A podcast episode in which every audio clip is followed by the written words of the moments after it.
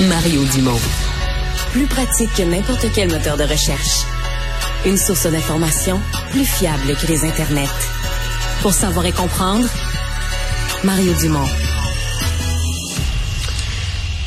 Il l'avait promis en devenant chef du Parti québécois et il l'a fait. Ce budget de l'an 1, de quoi auraient l'air les finances d'un Québec souverain? Euh, L'exercice est fait si on le faisait demain matin, si on le faisait en 2027. L'exercice est signé d'ailleurs par une série euh, d'économistes. Euh, on en parle tout de suite avec le chef du Parti québécois, Paul Saint-Pierre Plamondon. Bonjour. Le chef du Parti libéral dit que vous avez tourné les coins ronds. Oui, puis il se trompe. Euh, je vais lui répondre dans quelques instants, mais en fait, quand il dit qu'on amplifie la croissance économique, c'est faux. On a pris exactement la croissance économique qui est déjà dans les budgets actuels du gouvernement du Canada et du gouvernement du Québec. Même chose pour euh, le part, euh, la part de la dette venant du Canada que le Québec prend. Donc, je pense que du côté libéral, on lance un peu n'importe quoi. on lance des nouilles sur le mur en espérant que ça colle, mais je pense que vraisemblablement, ils n'ont pas les économistes indépendants qu'on avait, puis euh, ils ont lancé ça de manière spontanée. Je vais leur répondre sous peu, mais non, en hmm. effet, c'est hmm. pas des critiques très, très fondées.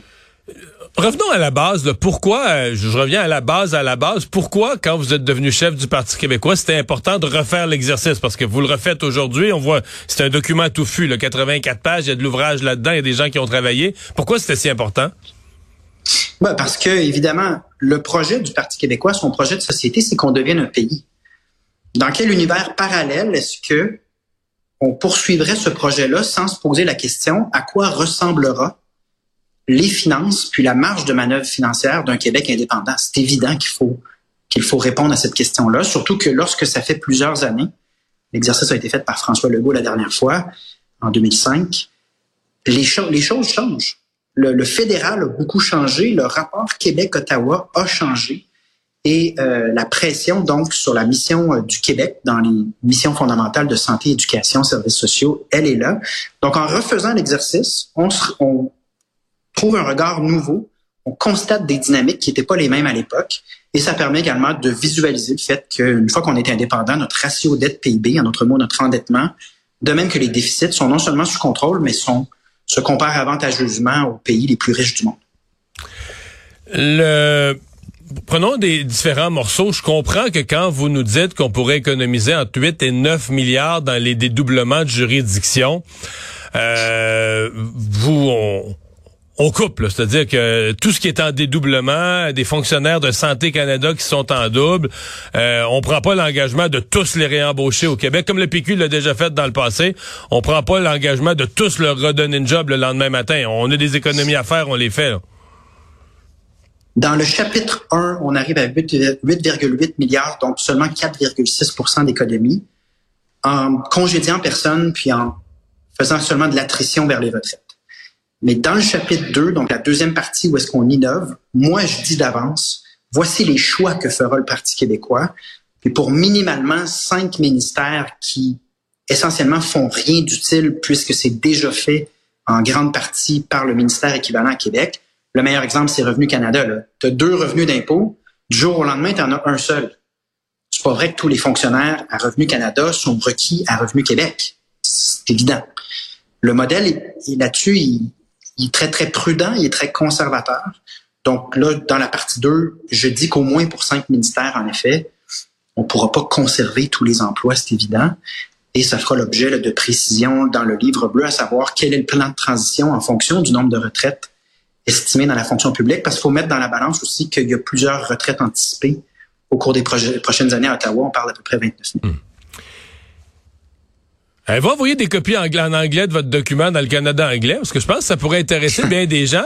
Vous avez un, chapitre, une section au complet qui porte sur les changements du Canada sous Justin Trudeau. Là, c'est moi qui parle, c'est pas écrit comme ça, mais c'est moi qui le constate comme ça. Et où vous dites, ben vous, ça, ça change votre donne de, de, de dédoublement de ministères qui ont grossi à Ottawa. Euh, si on le regarde comme moi, si j'étais en Alberta, je regarde ça, puis je me dis, le PQ au Québec vient de découvrir que le Canada est mal géré, pas à peu près depuis une décennie. Oui, puis en effet, je pense que ça va être lu ailleurs, dans d'autres provinces. C'est pas juste Justin Trudeau. Justin Trudeau est la pire calamité en matière d'endettement. Il a doublé la dette puis il a augmenté les effectifs de la fonction publique canadienne par 40 mais si on prend Santé Canada, par exemple, la taille de Santé Canada, quand on part des années 90, quand ça a été mesuré, puis aujourd'hui, Santé Canada a doublé. C'est parce que Santé Canada offre pas de service. Pendant que notre système de santé, lui, craque. Mais, c'est là que l'exercice est utile, parce qu'on se dit, la moitié de mes impôts vont à des missions coûteuses et fondamentales, c'est-à-dire soigner les gens, éduquer les gens, des services sociaux. L'autre moitié part dans des ministères qui font je ne sais quoi la plupart du temps. Et lorsqu'ils font quelque chose de concret comme les passeports, on a le directeur du budget à Ottawa qui dit il y a une, vraiment une baisse des services, une baisse de la qualité des services alors qu'on augmente les budgets de ces ministères-là. C'est complètement hors de contrôle. Ça soulève donc la question intéressante. Si on rapatrie les 82 milliards par année de revenus dans notre budget au Québec, est-ce qu'on va vraiment faire ce qu'Ottawa fait ou est-ce qu'on va pas réinvestir plutôt dans les missions fondamentales et utiles à la population, c'est-à-dire les services de base? Dans, euh, je reviens un peu à l'accusation des libéraux là, mais plus sur le certain optimisme là. Euh, votre document évoque à nulle part un scénario où bon, les Québécois votent, mettons à 60% pour le oui, puis euh, ça comme on dit, ça, ça brasse. Le Canada est pas content, pose des gestes qui peuvent apparaître irrationnels économiquement, au moins sur le court terme. Euh, les ententes de libre-échange sont pas renouvelées automatiquement. L'instabilité sur les marchés fait que le Québec paye sur son euh, taux d'intérêt, mais pas, pas, deux fois plus élevé, mais la petite coche, là, ta cote de crédit, ta petite coche plus élevée. Il pourrait y arriver un ensemble temporaire. Moi, je pense qu'au bout d'une décennie, tout ça est disparu, là. Mais il pourrait y avoir une période de transition où ça brasse dans le manège un peu, là. Tu sais, ça brasse dans la montagne russe un peu. Ça, vous, vous l'approchez pas du tout, ce, ce, scénario-là. Oui, parce que c'est pas la nature de l'exercice. On n'essaie pas de prédire l'avenir. On essaie d'évaluer objectivement la capacité financière. Ouais, mais ça change tous les chiffres. C'est ce que je viens de décrire comme situation, ça, change tous les chiffres. Oui, sauf qu'attention, c'est le but de l'exercice, on, cite quand même les, quelques études qu'on a sur ce sujet-là. Donc, les études qu'on a trouvées, qui sont récentes, démontrent que lorsqu'un pays est né démocratiquement puis sans qu'il y ait de guerre, la règle, c'est que ça crée une propulsion, une accélération économique. C'est ce qu'on a vu dans le cas de la Slovaquie, mais les études qu'on cite disent ça. Je peux pas aller plus loin que ces études-là parce que on fait pas de la science économique vaudou. On n'essaie pas de deviner des choses qui sont des risques, mais qui sont des risques à la lumière des études qu'on dépose, somme toute minimes. L'intérêt des entreprises le lendemain de l'indépendance du Québec, c'est pas qu'il y ait de l'instabilité puis des interruptions. Là. Les sièges sociaux à Toronto, qui vont regarder la situation là où ils opèrent leur succursale au Québec, vont se dire, moi, j'ai aucun intérêt à ce que mes activités soient interrompues parce que en ce moment, je fais de l'argent dans un environnement stable. Dans l'éventualité où certains aspects rendaient la situation plus exigeante, mais ce que les chiffres, dans l'absolu, nous disent, c'est qu'on a dégagé des marges de manœuvre pour injecter dans l'économie des euh, une manière de, stimuler ou d'accélérer cette économie-là. Donc, euh, il y a vraiment de la marge de manœuvre, de la stabilité et très peu d'intérêt des acteurs, que ce soit au sud de la frontière ou en Ontario, très peu d'intérêt pour des entreprises qui font de l'argent au Québec, très peu d'intérêt de dire on va tout interrompre, qu'on va tout déstabiliser parce qu'on est irrationnel. Évidemment, avant un référendum, probablement qu'on va nous faire le coup de la Brinks, là, on va simuler que c'est la panique et que ça va être terrible.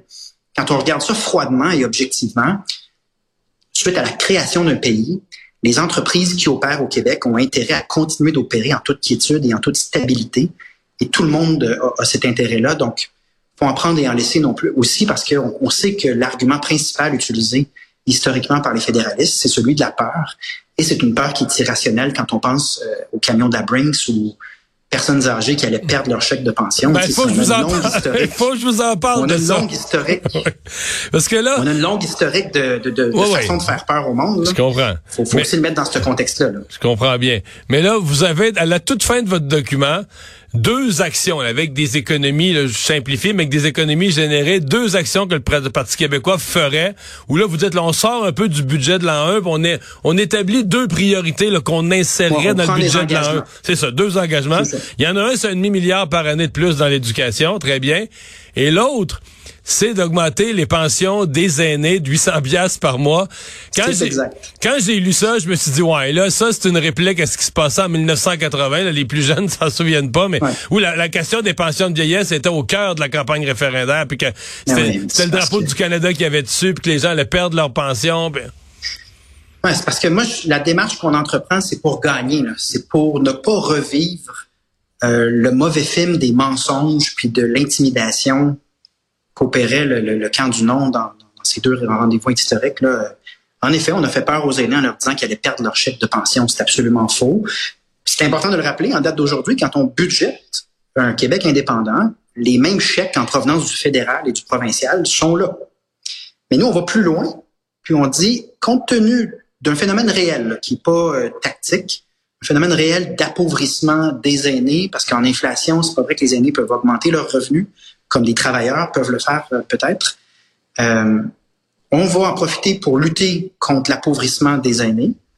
Donc, en moyenne, 800 dollars, mais ça dépend également du revenu, mais ce sera modulé. Puis, en même temps, on va envoyer un signal. Si on gère mieux, puis on n'a pas un gouvernement de trop qui dédouble tout ce qu'on fait, oui, votre chèque de pension peut être plus élevé, puis oui, on peut avoir un système d'éducation mieux financé. Et je suis convaincu qu'à 4,6% d'économie seulement dans le modèle qu'on a présenté sur les, budgets euh, totaux, on est très conservateur. La réalité, c'est que il y a tellement de missions frivoles et secondaires dans ce que fait le fédéral. Je suis convaincu, pour en avoir discuté avec plusieurs experts, qu'en fait, les économies qu'on va réaliser sont plus importantes que ce 4,6% qui vaut 8,8 milliards. On a fait le choix politique, par contre, de s'en tenir strictement à la méthode de François Legault pour ne pas rentrer dans un débat de méthodologie. Donc, on a répété mot pour mot intégralement cette méthodologie-là, mais à mon avis, le, potentiel d'économie, vu l'ampleur, la, fonction publique sous Trudeau a augmenté de 40% ses effectifs. C'est quoi les chances qu'on ait seulement 4,6% d'économie? Je vous laisse répondre à la question, mais c'est le modèle, disons, le plus conservateur possible. Dernière question. Je sais que vous a été posée ce matin, vous y avez répondu, mais si vous êtes, euh, si jamais le Parti québécois euh, faisait le miracle, passait de, de 4 députés à 60 à la prochaine élection, vous êtes élu, euh, l'intention c'est de faire un référendum, le même engagement que M. Parizeau en 94, un référendum dans la première année du mandat? Ouais, mais plus que ça, l'intention puis l'engagement, c'est de gagner et de faire un pays. Je sais que c'est juste de le dire, ça semble grand, mais de mon point de vue, c'est naturel et absolument nécessaire. On n'a aucun avenir linguistique et culturel dans le Canada. On le voit, nos intérêts financiers seraient bien servis par un Québec indépendant, mais surtout, on commencerait à rayonner et à exister partout dans le monde. On serait à l'ONU, on serait partout.